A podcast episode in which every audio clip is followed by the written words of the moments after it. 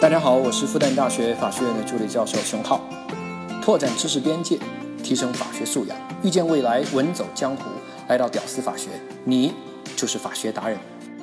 你好，欢迎来到屌丝法学。好久不见，我是志新。最近更新慢了，让你久等了，实在是有些惭愧。因为我个人呢遇到一个比较大的挫折，搞得还挺难过的。具体就不在咱们节目里提了哈，没必要把负面情绪传递给你。那咱们今天呢就讲故事好了，一个真实的案例。我觉得有些案子吧。那几乎是每一个法学爱好者，甚至是每一个中国人都应该知道的案子，因为它能拓展你对你身处的这个社会的认知。这事儿呢，从十一年前开始说起。故事的主角叫郭丽，可能有部分同学听说过这个案子，那你就听一下我说的这个版本的细节好了。故事的主角叫郭丽，我们就叫他老郭好了。这老郭平常在北京工作，是个人才。人家在零六年的时候，同声传译的水平就能让他年入百万。我记得我零六年的时候在老家吃一碗米线，吃一碗面，也就两三块钱的样子，人家就年入百万。我这说人是人才，都把人说 low 了。人家应该是精英高富帅啊。这老郭早年忙于学业。这结婚生子什么的啊，就给耽误了。所以呢，差不多在三十七岁的时候才有了孩子。这要放古代啊，那基本算老来得子。那当然十分宠爱这个孩子了。那老郭家条件还可以，奶粉什么的当然要吃进口的啦。挑来挑去就挑中了天天在 CCTV 广告上看到的美国进口的施恩奶粉。孩子这一喝就喝到了两岁半，时间也来到了零八年。那你知道的，零八年最大的负面事件，恐怕就是三鹿奶粉三聚氰胺事件了。才两三岁的孩子呀，各种肾结石，上万的婴幼儿住院呢，甚至还有四名婴儿因此死亡。可是全国在吃奶粉的孩子，可不止几万这个数啊。所以啊，很快，全中国家长那都炸开锅了。这当然包括老郭。老郭呢，赶紧带上自己的女儿去医院就去检查。检查结果就显示，老郭的女儿双肾中央集合系统内可见数个点状强回声。什么意思呢？说白了就是结石前的结晶啊，这肾里面已经有了，加上肾脏受损。拿着手里面的医院的结果，如果是你，你什么心情？你怎么办？看到这结果，老郭都气炸了都。老郭首先找到的就是销售商，销售当然赶紧推责任啦。哎呀，我们就是一进货来卖的，也不是我们生产的呀。呃，你要不去找厂家？这厂家啊，雅士利集团，哎，人是大公司，马上就要上市了，肯定会给你负责的。于是呢，老郭也不跟这商场就废话了，紧接着马上就找到了雅士利集团的代表。可但是这雅士利却说：“哈，虽然这三聚氰胺事件爆发，但国家查出问题的四个批次的黑名单里面没有我们施恩奶粉的，所以呢，我们的奶粉没有问题的啦。”这就让老郭吃了一个没有证据的亏。老郭呢是个有文化的人。当然不会去公司骂街去，他知道办事要讲证据。于是呢，老郭就拿着女儿喝剩下的半罐奶粉，就跑到食品安全检测中心去检测去了。那国家标准是每一千克奶粉当中三聚氰胺不得超过一毫克啊，请记住这个单位，每一千克奶粉不超过一毫克。那很快检测结果就出来了。这施恩奶粉，好家伙，一百三十二毫克，标准是一毫克，超标一百三十二倍啊！这跟直接拿着三聚氰胺喂自己的孩子还有什么区别？老郭肺都气炸了。好，之前你说没证据是吧？现在我就问你厂家，这算不算证据？在检测报告面前啊，这厂家也只能认了。呃，那好吧，我们就认定。您的女儿是受害儿童，那我们就赔偿吧。按照标准呢，孩子死亡我们赔二十万，孩子重症监护啊，我们赔三万。您的孩子啊，只是一般性的治疗，那我们就赔您两千块吧。这彻底让老郭怒了，老子治疗费、检测费都花了几万块钱了，你跟我说两千块，您拿好，您请回。好，你进口奶粉是吧？你美国公司是吧？老子那就跟你这无良美国公司那就干到底了。于是老郭就准备起诉这家无良美国奶粉企业，哪怕这官司啊在美国打，我也要打到底。马上呢，老郭就托美国的朋友查一下这家施恩奶粉背后的美国雅士利公司。那美国朋友呢也不是吃素的。三两下就找到了美国雅士利公司所注册的加州的那个地址，但是傻眼了，这公司的地址那就是一废旧车库啊！别说接待的工作人员了，连个鬼都没有。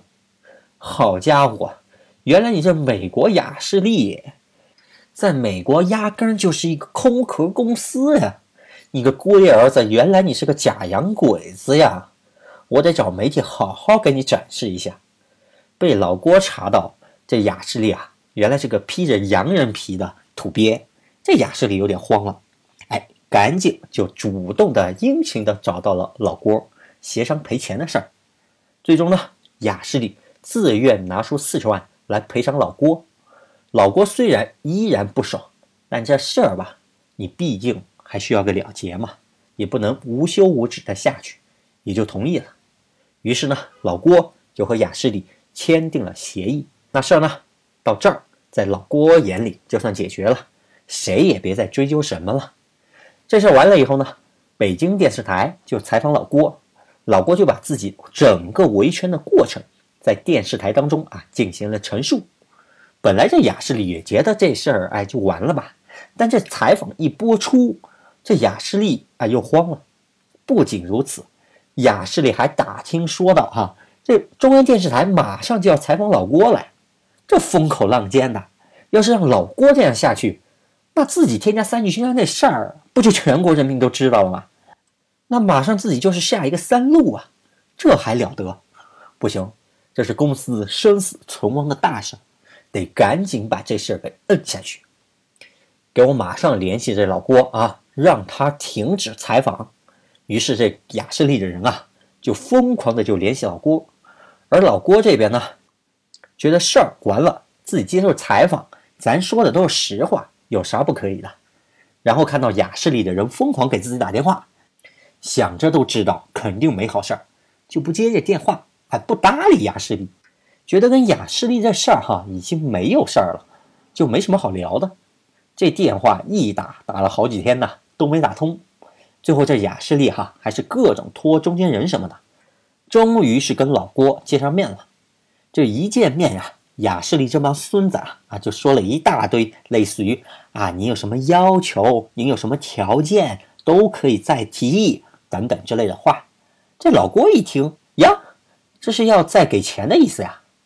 但老郭哪里知道啊，一只巨大的黑手正在伸向他呀。在雅士利工作人员的引诱和指导下，老郭提出了三百万的再次赔偿的要求，并且被要求写成了书面的文字。这一般情况下，哈，这种纠纷一方提要求都是嘴上说就完了，没有写成书面的。但老郭哪里知道这就是套啊！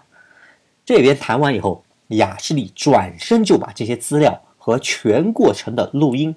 交给了集团所在地的广东省潮安县公安局啊！这雅士利集团可是马上就要上市的当地大企业，纳税大户，潮安县公安局自然不会怠慢，马上就把老郭给抓了，理由是涉嫌敲诈勒索三百万元。这老郭算是大梦初醒啊！原来后面这些个谈判，那都是给自己下的套啊！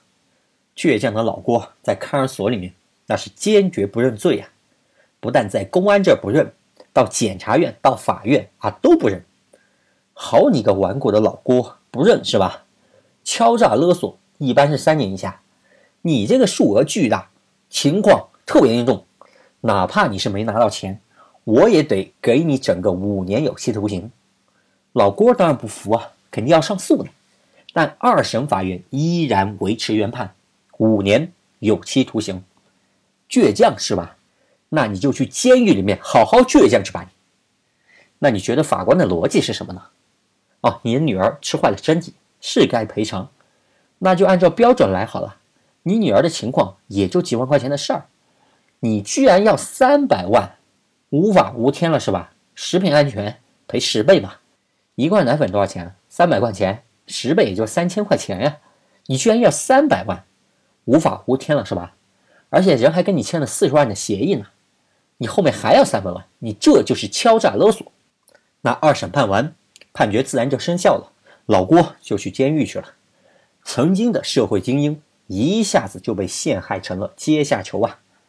本来呢，在里面表现好的话，这减刑一两年很正常，甚至哈多次减刑能减到最多两年半。但老郭性子倔呀。进去到出狱，那就从来没认过罪，不认罪是吧？那五年你就好好给我待满吧。你老郭进去以后，当然不服啊，是我我也不服，我就一直申诉。坐牢嘛，你知道的，顶多剥夺一个政治权利，那还要涉及国家方面的罪名，那申诉这样的司法权利还是要保障的嘛。可但是，毕竟在监狱啊，申诉起来没有那么。流畅，所以啊，很多申诉的材料就需要律师来帮忙。那老郭的律师呢？张燕生律师，业内还是蛮出名的一名律师，以前还是北京中院刑庭的法官。念兵投毒案的代理律师啊，也是他。以后有机会哈，我们可能再讲这个案子，也是非常值得说。好，说回来，张律师呢，在外面除了申诉，就经常传播这个案子。想引起社会的关注。二零一一年的时候，这雅士利的老总本来还对成功搞定老郭哎正得意呢，然后就看到这这律师怎么还没完没了了哈，就看这律师非常的不爽，简直是眼中钉肉中刺呀，哎就想搞这个张律师。当然这律师怎么搞呢？人做都合法的呀，没把柄啊，不行，没把柄也要找把柄。雅士利的老总，全国人大代表，有钱有势，直接发函给了司法部，说这张律师哈，到处散播对我公司不利言论，严重损害了我公司的商誉，而且还在各种媒体上散播不良言论啊！这样的行为严重危害了中华人民共和国国家安全，所以要求严查这名张律师。你看这雅士利。给人扣那么大一顶帽子，连国家安全都能扯得上，所以啊，你说这律师是不是高危职业？那司法部这边呢，作为省部级单位，接到全国人大代表的函件，那肯定不能是摆着不管，对吧？就来查这名张律师。当然，张律师可是严格按照法律程序来办事儿的，没有任何问题。查来查去也没查出个所以然来，但是哈，反而查到这个案子上。觉得这雅士利好像有点问题，于是呢告知广东省高院，广东高院也觉得这个案子确实有点问题，于是决定把这个案子发回原来的潮安县法院重新审理此案。那在狱中的老郭当然会接到通知啊，案子重审了，哎，那就有希望了，非常高兴啊，认真准备这次庭审。但是呢，这潮安县法院。并不觉得有什么问题，完全不顾广东省高院的意见，硬是要坚持要判老郭呀，五年有期徒刑，一年都不少。得，这老郭都重审了，还是判了五年。得，那就再上诉吧。潮州市中级人民法院同样是完全不顾高院的意见，就是坚持老郭敲诈勒索罪，维持五年有期徒刑的判决。这基本上算是打了广东高院一耳光子呀！这又一折腾下来，这老郭的刑期就基本上也快到了。二零一四年，老郭刑满释放，五年刑期一天都没有减少。为啥呢？因为老郭没有认罪嘛，还不停的申诉，那肯定不会认为你表现良好吧？那你就满满的待够五年好了。想想五年呀，进去的时候女儿还在吃奶粉呢，出来的时候女儿小学都上了一半了。那出狱以后呢，老郭当然不会放弃申诉，马上就向广东省高院提起了申诉。老郭都想好了，这案子要是翻不过来，那就申诉一辈子。这可不是钱的问题，这可是真理的问题啊！虽然广东高院对这个案子还是比较重视的，但还是在要不要第二次启动再审程序的这个问题上十分纠结。因为这再审哈已经启动过一次了，这要再启动那就第二次了哈。启动一次那都是相当困难的，要让高院启动两次，那这案子真是世上罕见的案子了。这一纠结，就从一四年拖到了一六年，想来想去，还是觉得这个案子有问题，于是决定重审这个案子，并且直接提审到了高院。高院开庭的时候，这次出庭的不再是潮安县检察院或者潮州市检察院了，而直接是广东省检察院。但这次庭审中，检察院方面在公诉意见上完全是跟之前不同的。当庭表示，郭丽的行为不符合敲诈勒索罪的主观要件，其行为不构成敲诈勒索罪。潮州市中级人民法院刑事裁定对郭丽的定罪量刑错误。最终呢，广东高院采纳了检察院的意见，判决撤销潮州中院以及潮安县法院的原裁判，改判原审。被告人郭丽无罪，并当庭告知郭丽可以依法向原审法院申请国家赔偿。零九年到一七年，八年了，人生能有几个八年呢？八年前的老郭三十多岁，年入百万、意气风发的社会精英，再看看被冤屈摧残了八年后的老郭呀，跟妻子离了婚，女儿。也不怎么认自己了，经常是一年半载也见不到女儿一面，工作也没有了，收入自然也没有着落，甚至就靠着亲朋的接济和父母的低保艰难度日。老郭出来以后呢，记者就采访老郭，女儿现在怎么样了？老郭说，孩子现在跟姥姥一起生活，离了婚，我也没有了监护权，一般半年才能见到她一次。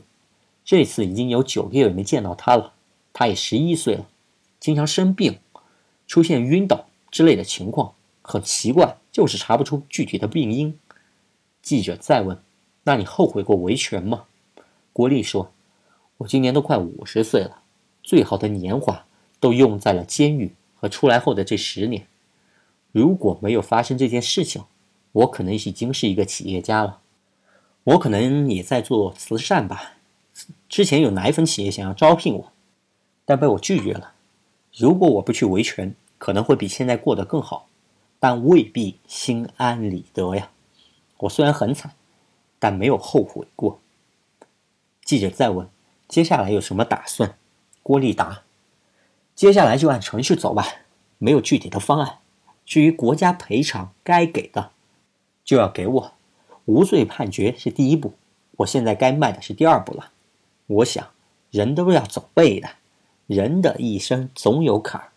我可能在五十岁的时候就提前走完了，后半生可能就像别人说的，你该顺了。到这里，老郭的故事就讲完了。最后呢，我在节目的文稿当中放了两张老郭在监狱当中最后一年自己画的两张图，一张是老郭的自画像，另外一张。是老郭想着出来以后送女儿上学的样子，真是让人唏嘘啊！总有些案子，几乎是每一个身处这个社会的人都应该知道的案子，郭立案就是其中之一，因为它能拓展你自以为了解的社会可能性的认知，这就是我们要讲这个案子的原因。好，今天咱们这个案子就讲到这里。下期我们再详细的评述这个案子，能听到最后的都是真爱。我是志新，也欢迎你加我的微信，我的电话号码是一九九九五九四四六七七，一九九九五九四四六七七。从此，你的朋友圈又多了一个有趣的老朋友吧。好的，我是志新，我们下一期再见。You say it's gonna be a good year, and I smile from ear to ear. But before thinking about tomorrow, today it's here, it's here. And I play the table with a bad hand, and you're in and out again. But before I go on thinking about tomorrow, it's here, it's here. It's here, it's here. And don't be living in the shadow, Sebastian. Kaleidoscope of loathsome reaction. Living in the shadow, Sebastian.